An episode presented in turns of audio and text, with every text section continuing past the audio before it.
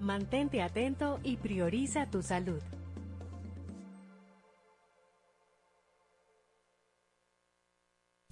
Cuatro siglas identifican la más poderosa estación, HIFA, y dos frecuencias compartidas. 106.9 para Santo Domingo y 102.7 para todo el país. En tu radio, la voz de las Fuerzas Armadas. 24 horas con la mejor programación.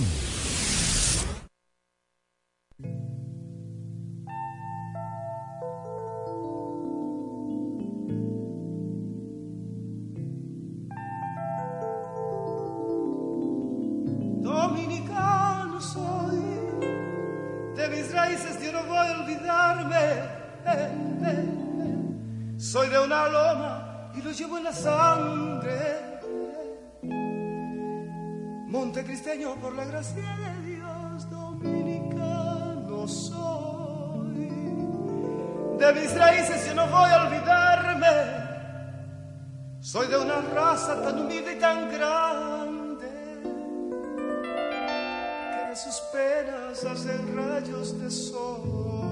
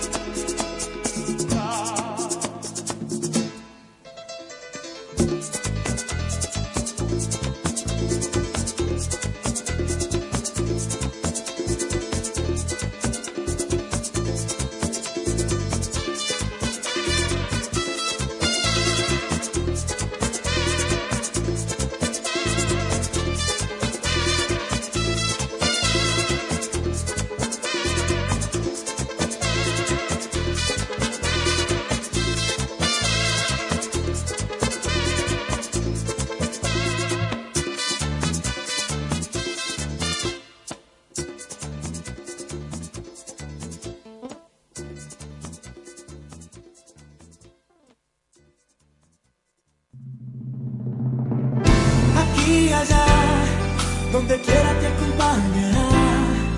Con música, alegría, información. 24 horas con la mejor programación. Esta es la voz de las Fuerzas Armadas. Primero lo nuestro. La voz de las Fuerzas Armadas presenta Sanidad Militar en su hogar con la teniente de navío médico nutrióloga Ginselis Pérez, Armada de República Dominicana, y la asimilada militar licenciada Carmen Javier.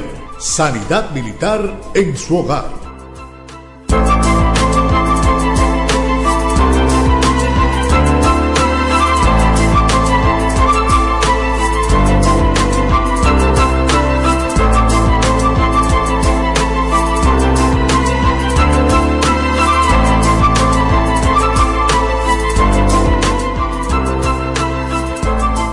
Hola, hola, hola, señores, buenas tardes. Gracias a nuestro poderoso Padre Dios que nos permite reencontrarnos con cada uno de ustedes que son seres humanos tan especiales para nosotros cada jueves a partir de la una de la tarde en lo que es este programa de prevención, ¿verdad? De edificación y de orientaciones médicas, sanidad militar en su hogar.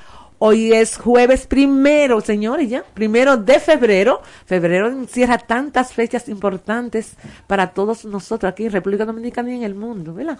Entonces hoy es el día primero de febrero del año 2024 y aquí estamos como siempre eh, para llevarles un programa excelente con un especialista de mucha capacidad, de mucha profesionalidad y sobre todo con la sensibilidad humana que les caracteriza, como es el caso en el día de hoy. Eh, vamos a presentarnos la teniente de navío médico nutrióloga, la doctora Ginselis Pérez, eh, productora y también conductora de este programa. Quien les habla, la licenciada Javier, abogada y conductora, locutora, conductora de este espacio. Y nuestro máster de oro, eh, Manuel, el primer teniente licenciado de la Fuerza Aérea de la República Dominicana, eh, Manuel Cordero. ¿Mm? Hola, doctora. Hola Carmen, muy buenas tardes. Buenas tardes a nuestros oyentes que como siempre eh, nos enaltecen con su sintonía en nuestro programa Sanidad Militar en su hogar. Así es. Entonces hoy vamos a, a invitar a todos los oyentes del país completo y del mundo que sintonizan en los 106.9 para la zona de la capital, 102.7 para todo el territorio nacional. Y, en- y recuerden siempre que estamos en el internet en la web www.hifa.mil.do.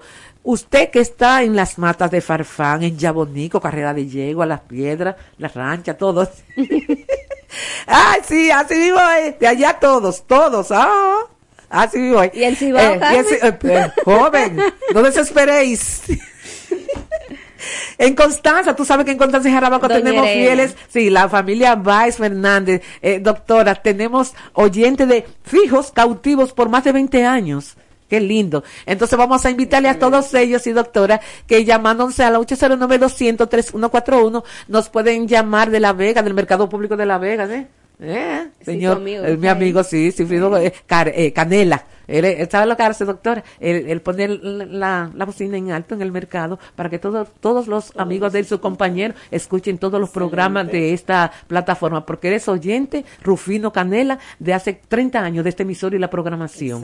Entonces, doctora, como ya hablamos, ya le dimos un entremés a los oyentes de todo el mundo, vamos a presentar a nuestra gran invitada, que ya es parte, porque ha, ha estado con nosotros, señores, eh, y siempre que nos acompaña, deja buenas orientaciones, edifica a las madres, los padres en sentido general, sobre la salud infantil. Pues me refiero a la coronel médico pediatra Margarita Bertré Zavala, de la Fuerza Aérea de la República Dominicana. Como saben ya, hoy que se inicia febrero, el 15 de este mes, Es el Día Internacional de la Prevención del Cáncer Infantil. Entonces, en vista de ello, vamos a hablar de prevención de cáncer con la doctora eh, Margarita Bertré, nuestra gran invitada. Doctora, bienvenida, buenas tardes y qué bueno que nos acompaña de nuevo. Muchísimas gracias. Para mí es un placer y un honor estar aquí nueva vez con tan hermosas personas. Gracias. Y sobre todo con nuestro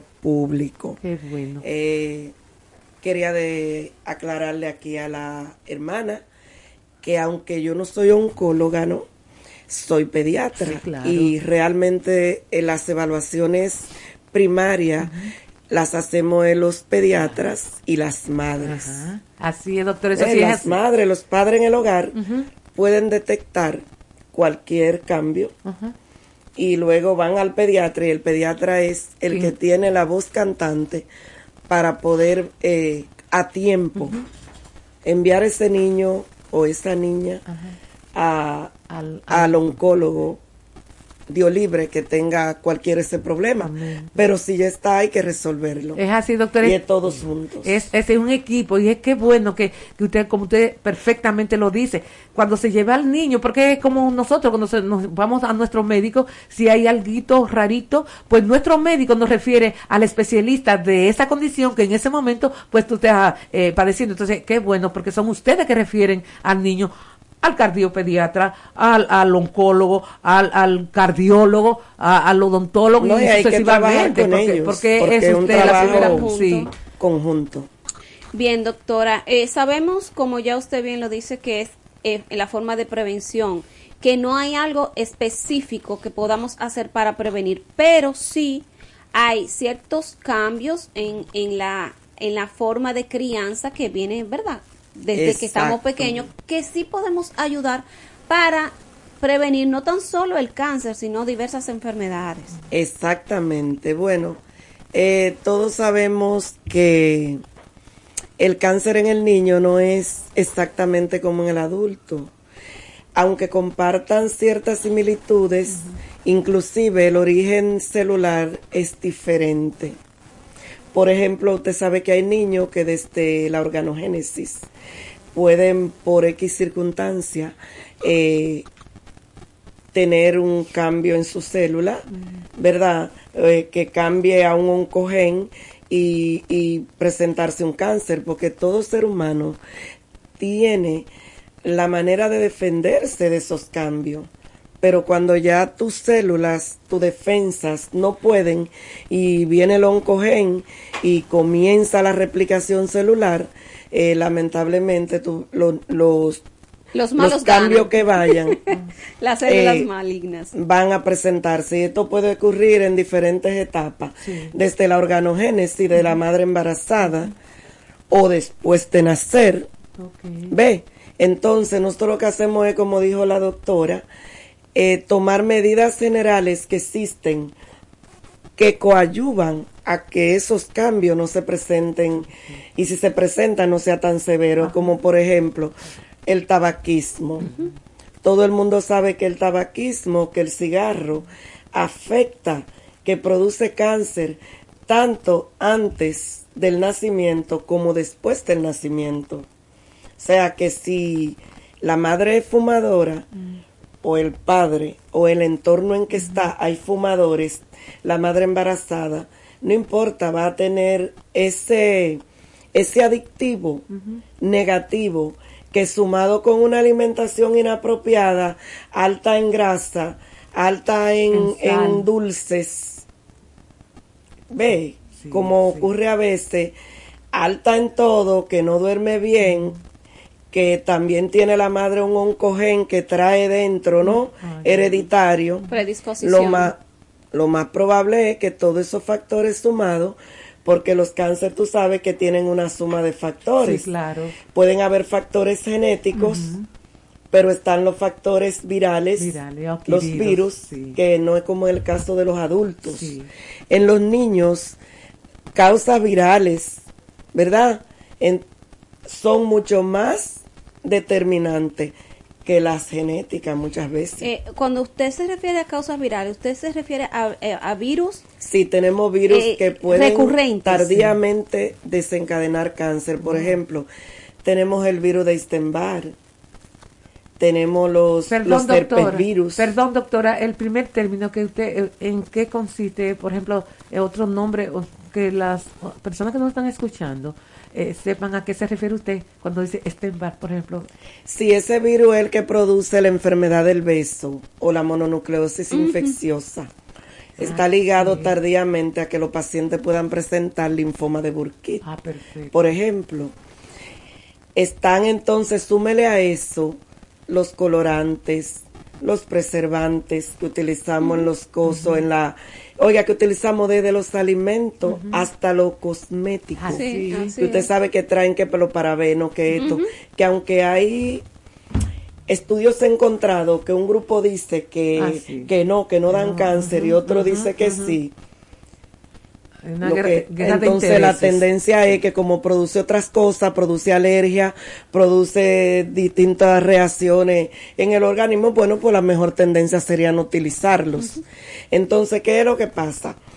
Que, que el adulto, por ejemplo, un adulto, ok, cáncer de mama, cáncer de próstata, eh, cáncer de pulmón, son los cánceres, ¿verdad?, más frecuentes. Ellos hacen cáncer de hígado, de páncreas.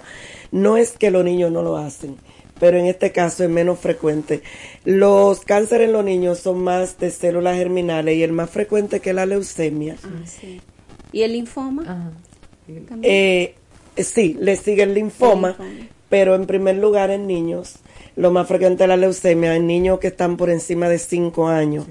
Por debajo de 5 años, usted sabe que son más frecuentes el, el ocular, ¿no? El del nervio óptico, ¿no? Eh, perdón, doctora. El, Ah, el, el de Wings, que es renal, porque depende de la edad. Doctora, mire, eh, Ese yo vi el caso de una niña, de, la niña tiene dos años y cuatro meses y le diagnosticaron falsemia. No, porque la falsemia no es un cáncer. No, yo sé, pero ¿tendría esto alguna relación para que en el futuro pueda ella eh, eh, contraer la, la leucemia? ¿Ten- ¿Alguna relación? Porque me hicieron una pregunta para que yo se la hiciera a, a- a usted. No. Entonces yo quiero que usted se lo explique a las personas que están escuchando, que están, Sí. están en sintonía y escuchando esta gran explicación suya. Exacto. Por favor. Si un niño es falsémico, porque lo trae en sus genes, Sí. es algo genético que se hereda de manera autosómica recesiva, gracias a Dios, Ay, porque es en raza negra, eh, los blancos no, no tienen falsemia, pero no se relaciona que porque sea falsémico bueno, sí. tenga que hacer leucemia. Si un niño falsémico hizo leucemia, es pura coincidencia, lamentablemente. Escuchó, es abuela lamentable. querida, abuela linda, yo, Exacto. de- no, esa preocupación ya, quítela ahí de La su cabeza. puede es una, una experta, una excelente médico que lo está diciendo. Yo le dije Si no hay relación, nunca Gracias. he leído que haya relación. Muchísimas gracias, doctora. Puede ser que sí tenía, tuve un paciente una vez Ajá. que era falsémico, hizo un linfoma, hizo una leucemia, pero todo fue pura coincidencia. coincidencia, Le tocó a él en el por ciento, en ese 14%, lamentablemente, de cánceres en niños, en ese porcentaje, lamentablemente le tocó a él, pero no tiene relación. No hay una relación que diga es falsémico, va a ser cáncer, no. Exactamente, qué bien, No es qué así. bueno, doctora Beltré. Vamos a hacer una pausa. Cuando volvamos, vamos a continuar con este tema que muy bien lo está debatiendo nuestra gran invitada en este programa Sanidad Militar en su hogar. Volvemos en breve. El Ejército de República Dominicana. Es denominado como tal a partir de la ley número 928 del 17 de mayo de 1928. Sin embargo, ese componente terrestre, definido como ejército de tierra en la Constitución de 1844, nació prácticamente con la República, reflejado en las acciones militares desarrolladas por los patriotas la noche memorable del 27 de febrero, encabezados por el trabucazo del prócer Matías Ramón Mella.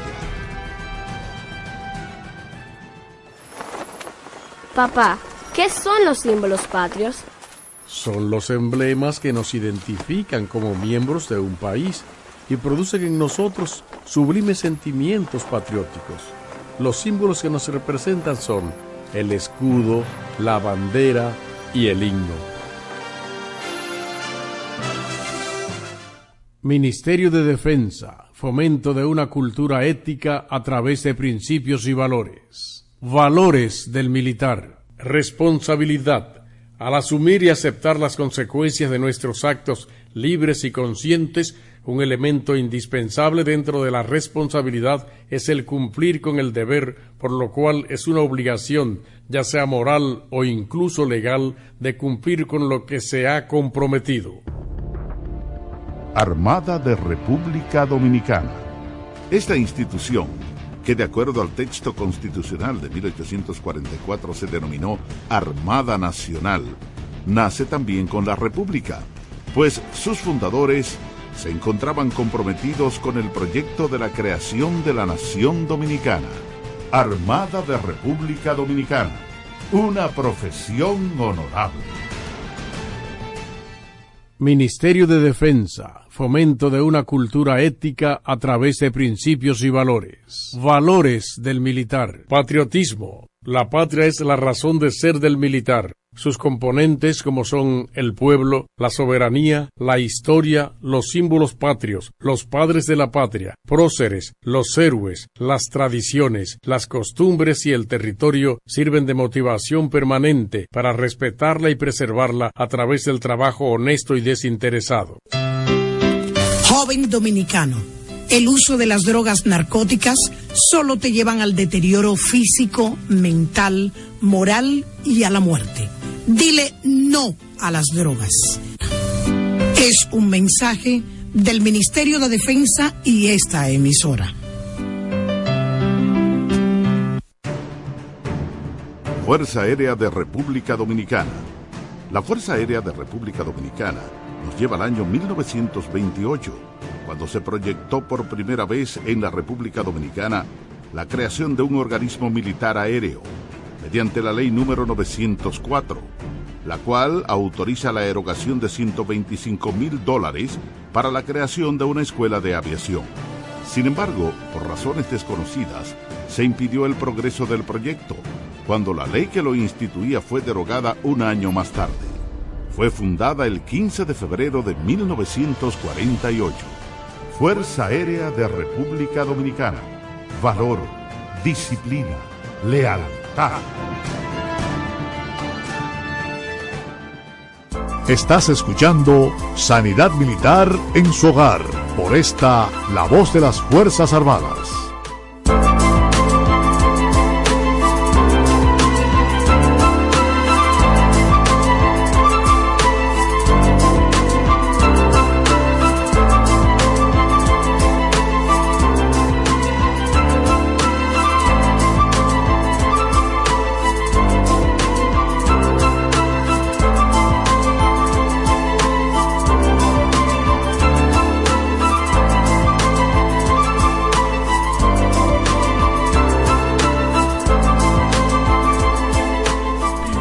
Señores, continuamos a su lado a través de la voz de las Fuerzas Armadas de la República Dominicana, emisora que te acompaña a las 24 horas con una excelente programación para todos los gustos, colores, como son los, así mismo como, como los partidos que jugamos con nuestros enemigos, de que, la pelota que precisamente vamos a invitar a que todo el mundo le dé apoyo a nuestro equipo que juega hoy. Se inicia la Serie del Caribe, en lo, como dice una amiga mía, en los Miami. Oye, los Miami. Ya inició. y, y nosotros jugamos en la noche. Ah, perfecto. Entonces vamos a continuar con nuestra excelente invitada, la coronel médico pediatra de la Fuerza Aérea de la República Dominicana, Margarita Beltré. Ay, qué bueno llegó. Margarita Beltré Zavala. Estamos hablando de un tema que a todos nos eh, interesa, que a todos en un momento dado nos ha preocupado, señores. Lo que es cáncer en los niños, cáncer infantil. Y como la doctora Beltré lo está debatiendo, es para que se quede usted bien edificada. Eh, le decíamos, doctora, ay, que también están ahí los números donde nos pueden llamar cualquier eh, orientación, cualquier duda que usted tenga, si tiene algún infante, algún niño en su hogar que esté presentando algo, algo raro, alguna anomalía, algo que usted no entienda, pues estamos aquí para ello, para orientar a esos padres que están eh, diseminados en toda la geografía nacional y más allá. Llámanos al 809-200-3141. Usted se comunica con esta emisora y en este programa Sanidad Militar en su hogar. Eh, doctora, antes de que usted continúe, eh, yo le tengo dos preguntitas.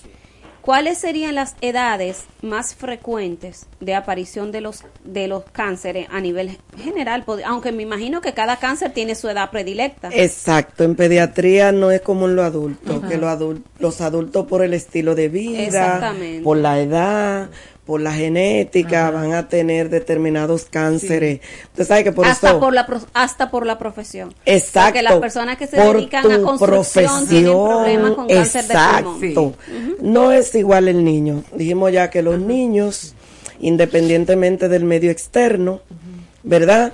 Por un problema en su organogénesis, por la suma de factores que sí pueden influir el alcohol, los insecticidas, igual que cualquier cáncer, eh, la estilo de vida materno, tabaquismo, todo eso. Eh, los cánceres vienen, tienen preferencia de acuerdo a la edad. Por ejemplo, los niños de 0 a 5 años, el cáncer predilecto, los cánceres predilectos en ellos son el neuroblastoma, que ocupa un, un lugar importante, el tumor de Wing y el retinoblastoma son los más frecuentes. Ve, no significa que usted no vaya a un niño de esa edad que pueda tener un hepatoblastoma. Yo he tenido, he diagnosticado eh, pacientes de, de un año y once meses con hepatoblastoma, pero no es lo común. Pero ve que es un tumor de célula germinal que puede ser que se estuviese formando desde la organogénesis del niño, desde el vientre materno. Vientre, sí. O sea, es muy difícil nosotros saber si se formó allá o si fue después que eso no lo no es lo importante en realidad. Entonces viene el otro grupo de edad que es de 5 a 14 años, que ya ahí cambia eh, la estadística y ya aquí son más frecuentes. Lugar número uno, las leucemias. Entonces vienen también los linfomas, tanto lo de Hawking como, Como el de ojo. Burkitt. ¿eh? Y mal de Burkitt porque usted sabe que es una etapa donde también te atacan mal esos virus, ¿verdad? Y tiene una relación. Sí. Eh, tuvimos una paciente de alguien del ejército una vez, no lo olvido, que era un linfoma de Burkitt y era una niña de tres años. Wow.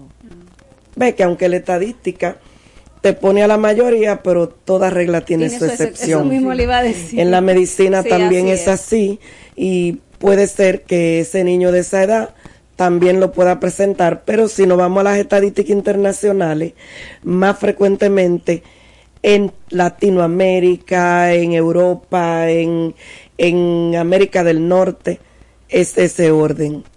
Ganando África con el de Burkí, porque en África tal vez por la raza, eh, lo socioeconómico, Exacto, lo exacto, cultural, sí, sí. ellos tienen más problemas con los virus y por tanto ellos tienen por encima el linfoma de Burkitt que la leucemia. Pero en estadísticas internacionales, a grosso modo, ya a esa edad lo más frecuente es la leucemia. Entonces, sumando esto, ya por encima de esa edad hasta los 19, bien, no podemos olvidar los tumores cerebrales que también son frecuentes. Ni eso quita que un niño de 3 o 4 años no tenga un tumor pulmonar.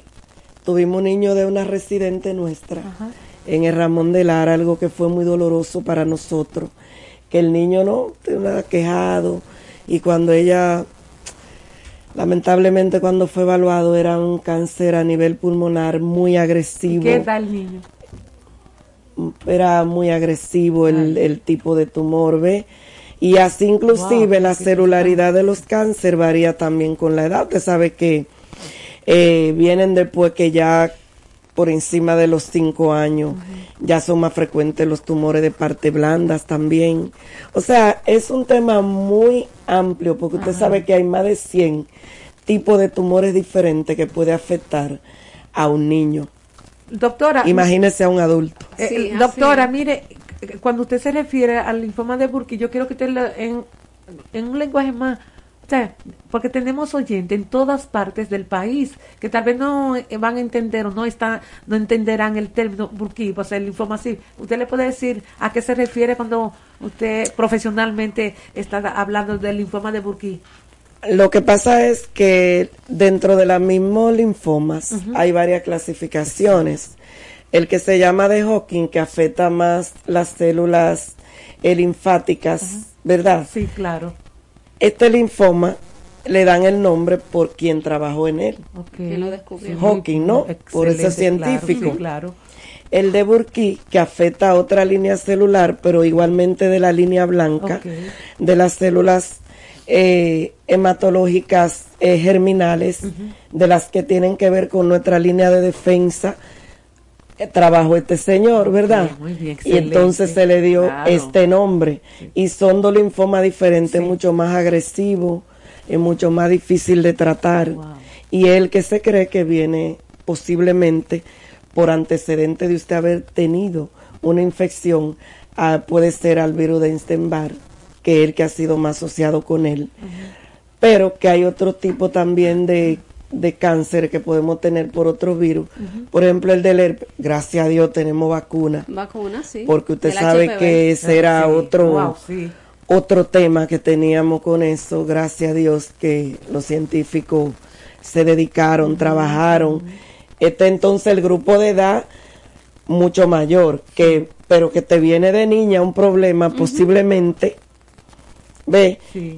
y sí se pueden presentar cánceres de ovario, de útero, de cualquier edad de las gónadas a menor edad de la que creemos. En niños, lo que no es en el orden de frecuencia, no va a ocupar el lugar de los otros, pero son también importantes.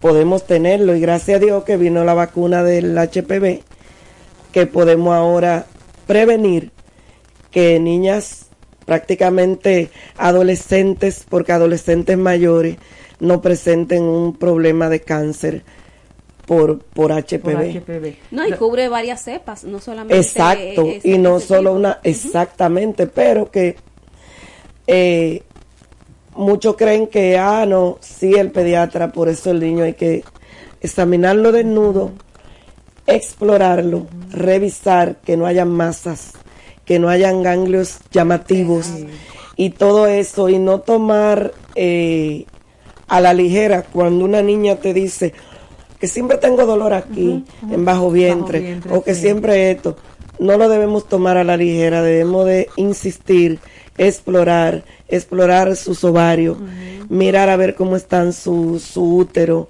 cómo están todas sus gónadas, ¿por qué?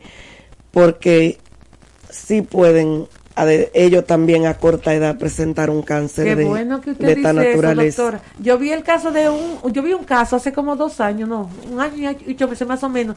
Perfecto, como usted dice, la niña se quejaba de dolores, dolores fuertes bajo vientre. ¿Y qué decía la, la abuela? La mamá vive fuera. No, eso seguro alguna pequeña infección urinaria. Oiga eso, doctora. Y duraron en ello, como yo decía, tiene que llevarla a su pediatra. Llévela a su pediatra. No, que eso es alguna infección de la orina. Seguro se, se bañó con agua. Llévela a su pediatra. Y nada que ver, no tenía nada que ver con lo que ella creía que, que era alguna era una infección urinaria. Nada. La niña tenía ya un, un problemita eh, ovárico, no ovario. Y la niña se quejaba. O sea, doctora, eh, eh, Bertré, ella estaba dando muestras de que tenían que tomar eh, medidas eh, preventivas con ese caso. Entonces, las medidas preventivas no son solo alimentarias, ujú. Porque están las medidas alimentarias que son muy importantes, Las higiénicas también. importantísimas las medidas higiénicas, pero también entre esas medidas están los chequeos. Eh, perfecto. Los chequeos son niñas cuando van importantes. en los cambios hormonales, que ya empieza a ver su regla y esas Eh, en el caso de los varones, por ejemplo, usted sabe que el niño puede nacer con una critorquidia, ¿no? ¿Qué es Ah, sí, muy simple. A mí me han llegado pacientes que X pediatra o X doctor le dice, ah, sí, mira, cuando tenga tres años lo vamos a operar. Ah, sí. Negativo. Eso hay que operarlo lo más rápido posible. Hay que localizar ese testículo que no está que no ha descendido. en Exacto. su lugar, porque la consecuencia de eso es cáncer. Ay, Ah, yo, Dios yo mío. pensaba que era infertilidad. Yo también, doctora Bertré, qué dato tan importante. Ah, va a tener una fertilidad mucho más disminuida, él tiene otro testículo Sí, ahí en su gónada. Claro está, va a estar eh, un Trabajando poco... solo. Exacto. y no va a ser pequeño, entonces no van a ser muy Pero los, este- espermato- eh, los espermatozoides, si nada más tiene un testículo. Eso es lo que digo, que va a tener tal vez su problema de infertilidad o tal vez no. Quién sabe, la naturaleza es tan, yo he visto tantas Tan sabia, cosas, digo, tan wow, sabia, nos sabia, manejamos por estadística sabia, porque sí. tenemos que hacerlo así, pero ese no es el tema, el tema es que dicen Ajá. todos los textos que eso degenera en cáncer. Wow, Dios mío. Entonces, cuando tú ves un niño así, tú tienes que localizar dónde está, si está en el abdomen, Ajá. si está arriba en el cordón espermático, donde esté hay que localizarlo y sacarlo. Si ya se dañó y no hay que llevarlo al escroto, hay que sacarlo. Y, y a veces yo veo que lo ven como algo muy simple. Como rutina, una rutinaria, algo que no Y- tiene tanta y importancia. no Oiga, es así. Qué, qué De hecho, ahora conozco un joven, tiene 25, 26 años, Ajá. que tiene un cáncer terminal con metástasis Ay, Dios ósea y a muchísimos lugares, que quiere vivir. Ay, Dios. Y todo el origen se cree que es a nivel de espermático y Ajá. En los cordones espermáticos. Y aquí yo le dije a la hija mía, cuidado si él tiene una critorquidia. Que no le resolvieron. Pero bueno, eso es algo que uno está así imaginándose, opinando. Pero en la realidad, como la doctora quería que habláramos de prevención, Y las estadísticas, doctora, ¿qué tan Eh, acá? Bueno, de esos ciento y pico de cánceres, ¿verdad? Sí. Eh, que le puede dar a un niño. Ya dijimos los más frecuentes por la edad. Entonces, se cree que 14 niños por cada 100 mil pueden tener cualquier tipo de cáncer o masa que le afecte. Y de ese 14%, más o menos eh, un 5% serían ya los menores de 5 años.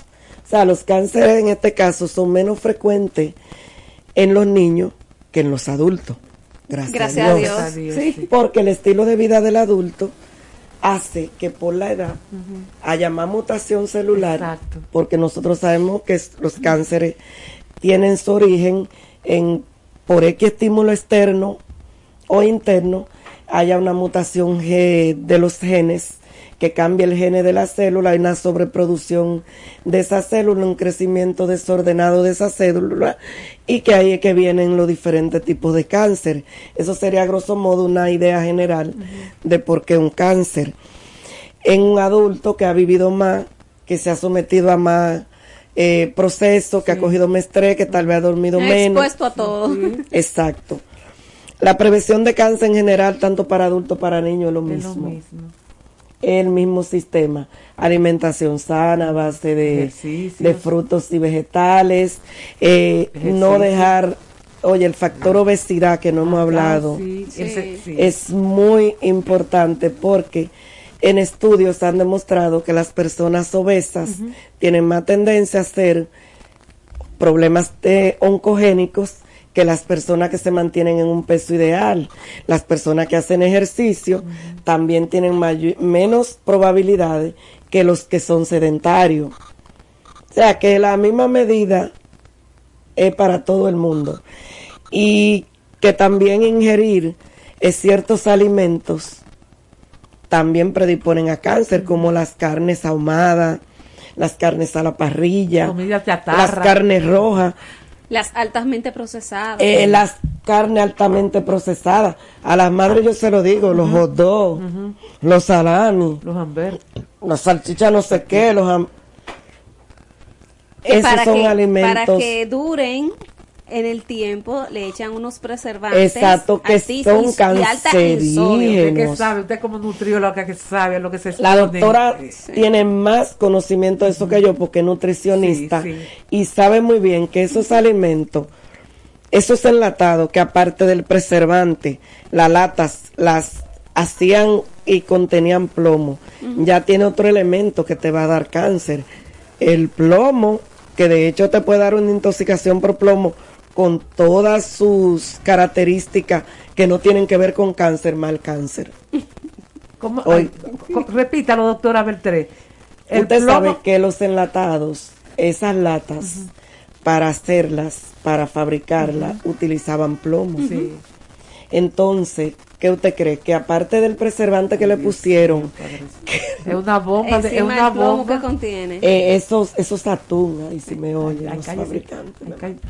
Esos atún, Sí. ¿verdad? Esas sardinas que son tan buenas. Sal- Ay, las mismas salchichas. Es más, todo, porque todo, Todo viene es bueno, enlatado, las habichuelas, lo- todo viene Doctora, enlatado. todo es O bueno. sea que debemos tener cuidado con Sí. eso y comer lo más natural posible y tener dietas balanceadas, bien altas en vegetales y frutos, que estén, claro, bien lavados, bien preservados, porque también sabemos que vienen por el otro lado los insecticidas.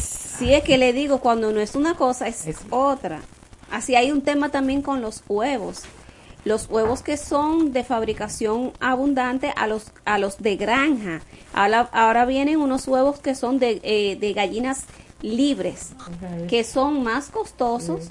Porque supuestamente son de gallinas que son eh, están criadas en libertad y son la producción menor, no la ponen a parir mucho como las demás que tiran no sé cuántos huevos al día. Exacto. Eh, Usted sabe una cosa, vaya a buscarlo a ver si lo encuentra. Vamos, vamos. No aparecen ahora. Doctora, mire, vamos a hacer la Usted última. sabe, ¿verdad? Doctora Bertré, doctora Pérez, Manuel y Carmen. La última pausa, doctora, ¿sabe lo que nos gustaría que le, le dijera a los oyentes y sobre todo esos padres, todas esas madres que están ahí cautivas escuchándola a usted? Eh, cuando ustedes tienen esos casos, ¿hay alguna forma de, de diagnosticar lo que ustedes le, le refieran seguido a, a los padres? Llévenlo a lo- al pediatrólogo, al pediatra. oncólogo. Claro. Cuando ve y signos de también- alarma. Sí, doctora, Claro. y hablar del tratamiento. Lo que le Y decía- luego las recomendaciones. Vamos a hacer la pausa y cuando volvamos, en eso se va a enfocar ya en el tiempo que nos queda. Claro, por claro. favor. Vamos a la pausa. El Ejército de República Dominicana es denominado como tal a partir de la ley número 928 del 17 de mayo de 1928. Sin embargo, ese componente terrestre, definido como ejército de tierra en la Constitución de 1844, nació prácticamente con la República, reflejado en las acciones militares desarrolladas por los patriotas la noche memorable del 27 de febrero encabezados por el trabucazo del prócer Matías Ramón Mella. Papá, ¿qué son los símbolos patrios? Son los emblemas que nos identifican como miembros de un país y producen en nosotros sublimes sentimientos patrióticos. Los símbolos que nos representan son el escudo, la bandera y el himno. Ministerio de Defensa, fomento de una cultura ética a través de principios y valores. Valores del militar. Responsabilidad. Al asumir y aceptar las consecuencias de nuestros actos libres y conscientes, un elemento indispensable dentro de la responsabilidad es el cumplir con el deber, por lo cual es una obligación, ya sea moral o incluso legal, de cumplir con lo que se ha comprometido. Armado